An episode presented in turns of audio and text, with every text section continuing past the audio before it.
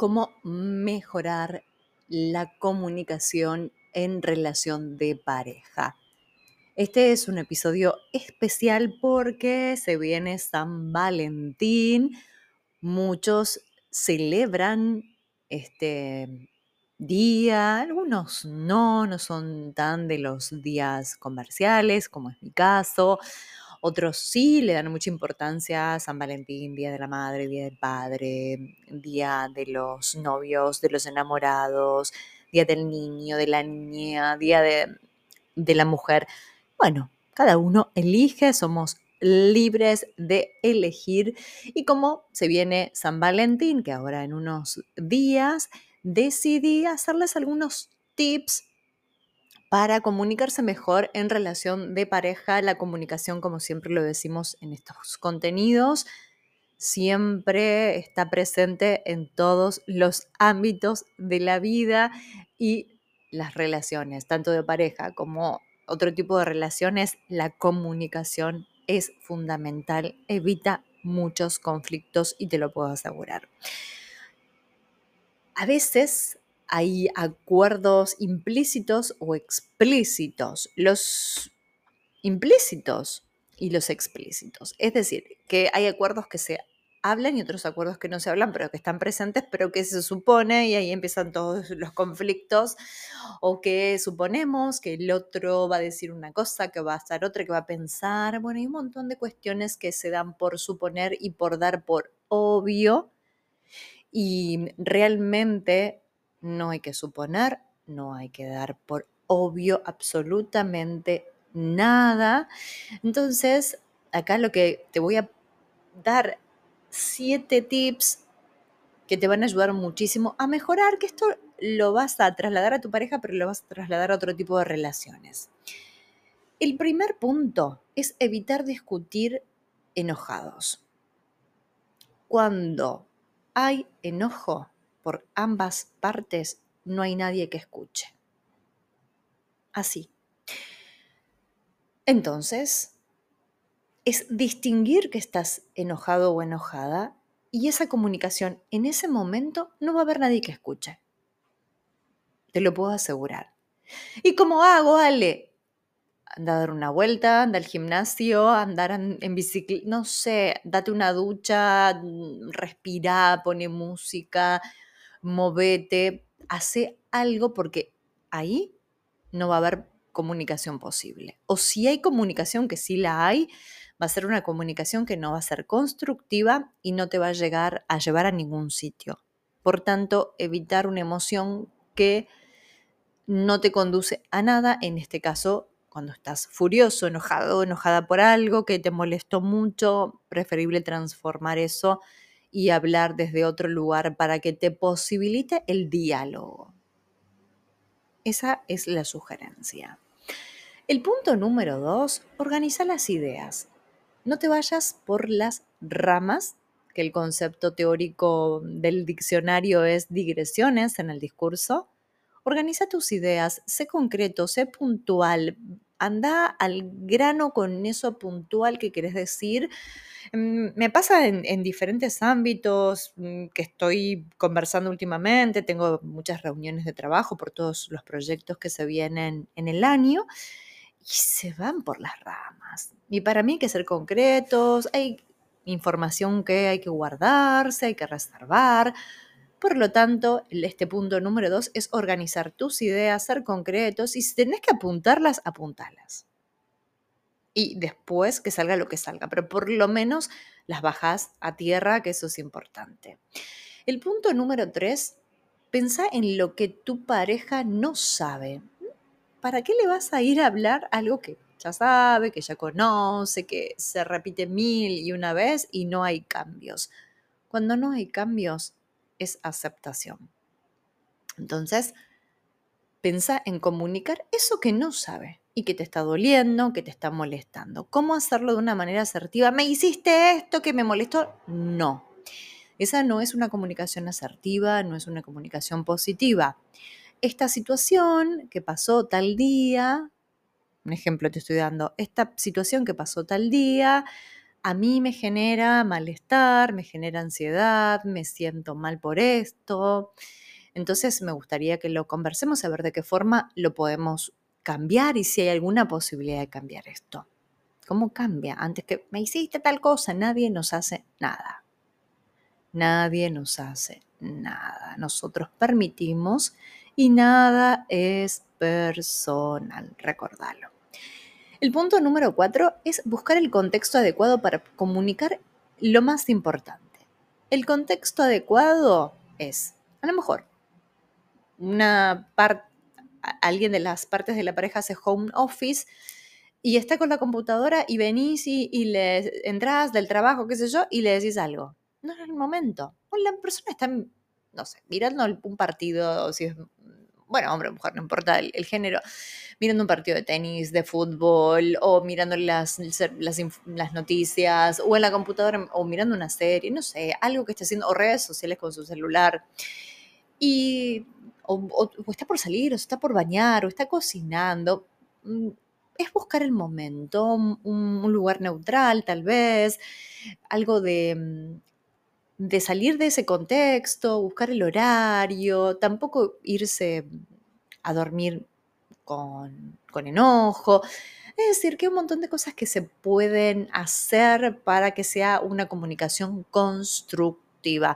Y te puedo asegurar que esto lo puedes trasladar a todo tipo de vínculo, no solamente a la pareja. Ahora es un episodio especial porque es San Valentín en unos días. Entonces es eso, buscar el momento oportuno para decir lo importante. El punto número 5, hablar mezclando lo abstracto a lo, con lo concreto ir, ir mixturando eso que a lo mejor es, mm, que está ahí dando vueltas, que es como un cuadro, yo me imagino un cuadro abstracto con lo concreto y también ponerlo a la mesa para ver cómo la idea es buscar una solución. Si no hay solución, bueno, después se verá las conclusiones que se sacan. El punto número 6, no temer a que no haya un acuerdo de intereses. Porque tal vez tenés un interés, la otra persona tiene un interés, no tienen por qué tener los intereses siempre iguales. Entonces, no es chocar, no es ir en contra, o este está en contra de mí, o no es que yo quiero hacer esto, o quiero irme de viaje y no puedo, o quiero hacer tal actividad y no, bueno, a ver, busquemos un acuerdo, veamos qué sucede, qué te puedes hacer responsable o no. Bien, varias cosas ahí. Y el punto número 7, que es el último de este episodio, es evitar la actitud competitiva, que ahí viene una cuestión que es el ego. ¿Quién quiere tener la razón? Y yo tengo la razón. No, ahí no. Acá es con el corazón abierto y más si tenés confianza con esa relación. Y si no lo tenés, también hablar desde el corazón y, con una actitud más mm, abierta y genuina. Esto es lo que me pasa, esto es lo que yo siento. Tal vez nos conocemos hace poco, pero me gusta decirte esto o, en qué momento de mi vida estoy. Entonces todas esas cosas hacen que sea más liviana y también quitar el dramatismo de la situación. porque me río porque a veces hay situaciones que son, yo digo, de telenovela mm, turca mm, o, venezolana, esas telenovelas en donde eh, todo siempre es el, drama. Y este sería como el punto número 8, ponerle el punto que quieras, pero esto me, sale también de manera espontánea, decir, sacar el dramatismo, parece que todo es drama. Y no, la idea es que esto sea constructivo y que pueda generar un acuerdo para que sea un, acuerdo positivo e, entre ambas partes. Entonces, es esto, yo quería transmitirte estos algunos pasos que no son así. Verás eh, cuáles de estos pasos aplicas en tu situación, vos después lo aplicarás en tu realidad lo puedes trasladar a todo tipo de vínculo, no necesariamente tiene que ser de pareja. De hecho, en las mentorías individuales he trabajado mucho con empresarios que tienen con sus familiares, eh, tienen la empresa y hemos trabajado el tema de las emociones. el que me sigue ya hace un montón en redes sociales o escucha mis episodios saben desde qué emoción estamos comunicando y es primordial en esto. El primer punto es evitar discutir con enojo porque no hay nadie que escuche y, es importante desde qué emoción estoy comunicando. Entonces, si tengo una emoción que yo creo que no me va a construir, la transformo. Recuerda que las emociones son energía en movimiento. Entonces las podés cambiar. No es un sentimiento que el sentimiento es prolongado y ya es otra cosa que hablamos de emociones.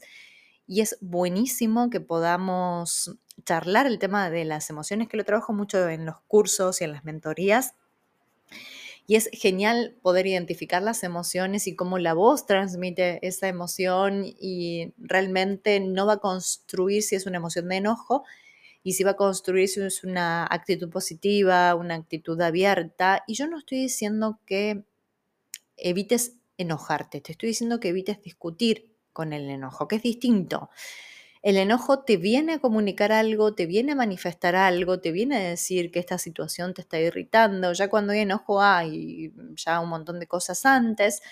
Entonces, le doy lugar al enojo, le doy lugar a la emoción, la transformo, porque la primera persona que te hace mal es a vos, a quien estás escuchando este episodio, y después sí comunico todo lo otro. Hay diferentes formas de transformar el enojo. Si querés que lo veamos así puntualmente con transformar estas emociones que no me construyen, me dejas un comentario debajo del episodio y lo podemos ver. Bien, repasamos los puntos. Evitar, el punto número uno es evitar discutir con enojo o con alguna emoción que no sea constructiva.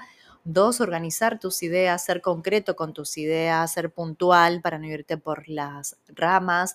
El punto número tres, pensar en lo que tu pareja no sabe dejar de hablar cosas que sí ya saben y que son repetitivas y a veces hasta cansadoras. El punto número cuatro, buscar el contexto adecuado para comunicar lo importante. El punto número cinco, hablar mezclando lo abstracto con lo concreto. El punto número seis, no temas a que haya choques de intereses, que no estén de acuerdo con los mismos intereses. El punto número siete, evitar la actitud competitiva, esta cuestión del ego, ver quién gana, no es ganar, sino es construir, que es distinto. Y el 8 que va de, ahí un, plus y un regalito es evitar el drama y no tomar nada personal. Espero que estos puntos te sirvan para construir tus relaciones saludables, que la comunicación está presente todos los días si estás en Spotify, dale una estrellita, un comentario, comparte para llegar a más personas. Si estás escuchando desde YouTube, suscríbete al canal para también lo mismo, para llegar a más personas. Dale una manito ahí, un like al video, haz un comentario, una pregunta y realmente será mucho placer poder compartir y hacer intercambios. Y también Seguime por Instagram, arroba Alejandra Cordara, así te cuento todas las novedades durante el mes de febrero. Feliz San Valentín, que tengas una hermosa semana y nos encontramos muy pronto. Adiós.